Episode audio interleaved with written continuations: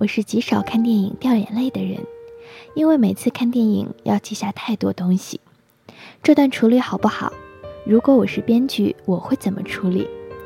我不会写的感情，他们是如何组织台词的？等等等等。我又是个极高冷、喜欢装酷的人，觉得被忽悠出的眼泪太不高级了。可是两次在电影院里哭到泣不成声，都是小妞电影。朋友纷纷发来嘲笑的贺电，说我的审美很不高级。后来我想，这跟高级不高级没有关系，毕竟就算再酷，我也只是个小妞。我相信，无论什么样的影视作品，最终化成眼泪，只代表自己的经历。第一次哭是因为失恋三十三天，那时我刚失恋一个月，和分手的男友相约来看这个电影，两个人一句话都没说，就坐在那儿无语凝噎。我们知道，电影院灯光亮起的时候。我们就再也不会勾肩搭背地走出去讨论刚才电影的情节，吐槽着某个人物多么愚蠢，这样晃到停车场再商量着去哪儿吃个夜宵。我想和他说点什么的，但始终开不了口。电影散场，灯光亮起来时，我旁边的座位已经空了。我们甚至没说些虚情假意，祝福彼此珍重。以后还是朋友这样的客套话。他在灯亮前离开，而我是全电影院最后一个走的。我假装玩手机，同排的观众一个个蹭着我的膝盖，路过我离开电影院，只有我坐在那儿，希望这次幻觉长一点。我知道，当我站起来，我们的感情也只能留在这儿了。纵然有千般英勇，一腔热血。AK 四七都没有用了，因为战争结束了。故事的结局不是同归于尽，也不是握手言和共创美好未来。从此以后，没有亲密无间的我们，也没有互为仇敌的我们，只剩下互为路人、两败俱伤的我和他。这次看《滚蛋吧，肿瘤君》，我的眼泪没有这么孤单。漆黑的电影院里。姑娘们此起彼伏的哭声和啜泣都异常清晰，我根本没料到自己能泣不成声，一把鼻涕一把泪，想跟旁边人借张餐巾纸，发现他哭得更厉害，最终全抹到脸上也不好意思开口。知道熊顿是在微博上追着看他根据抗癌经历画成的漫画，因为妈妈是儿科血液组的医生。病人基本都是癌症患者。我是在医院里长大的小孩，对生命的无常早有预期，也很明白做那些检查和治疗的痛苦程度是多么难以想象，甚至从来都不敢去描述。而他却能表现得乐观有趣，以至于我甚至都忘了这是他真实经历的人生，而把它当做一个必然会有 happy ending 的喜剧作品。中间，他第一次控制住病情出院，出版漫画作品，成为网络红人。我发自内心高兴，以为他真的成功了。跟童话故事一样，勇敢善良的女主角披荆斩棘，战胜了妖魔鬼怪，打飞了大 boss，未来光明而幸福。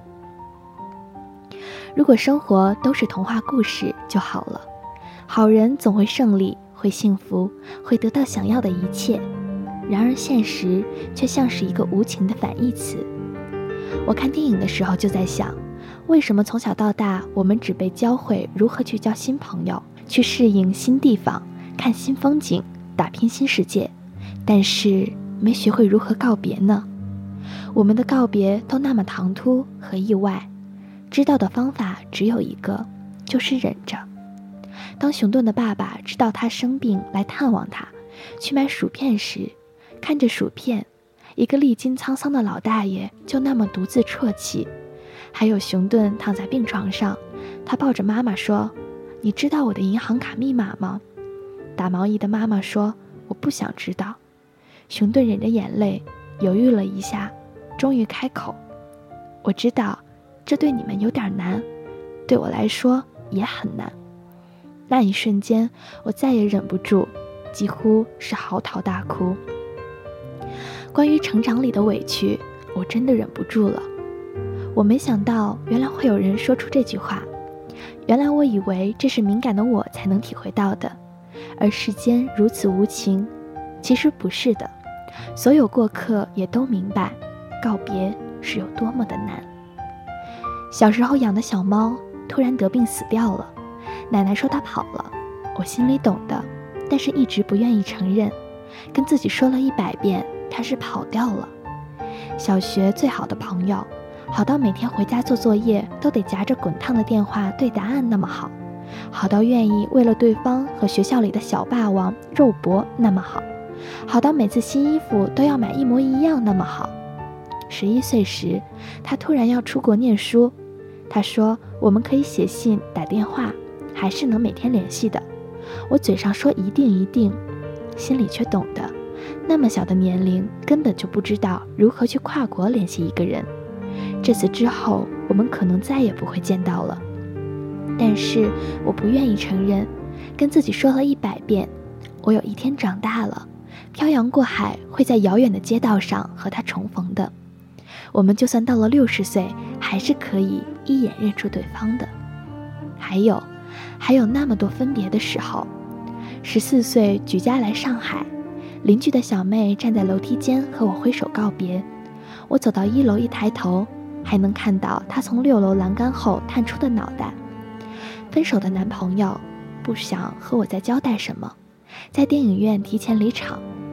癌症晚期的三姨躺在床上，把红包塞给我，摸摸我的脑袋，跟我说：“明年春节我们又会再见面啦。”那么多时候，我都笑着承诺说再会。这么多时候，我们不愿意承认，此去一别。便是永远，总是画着美好的大饼，告诉对方我们的故事会有续集的。能把告别说出来的人是多么勇敢！我真的好希望世界是平行的，在这个世界消失的人会在另一个时空遇见。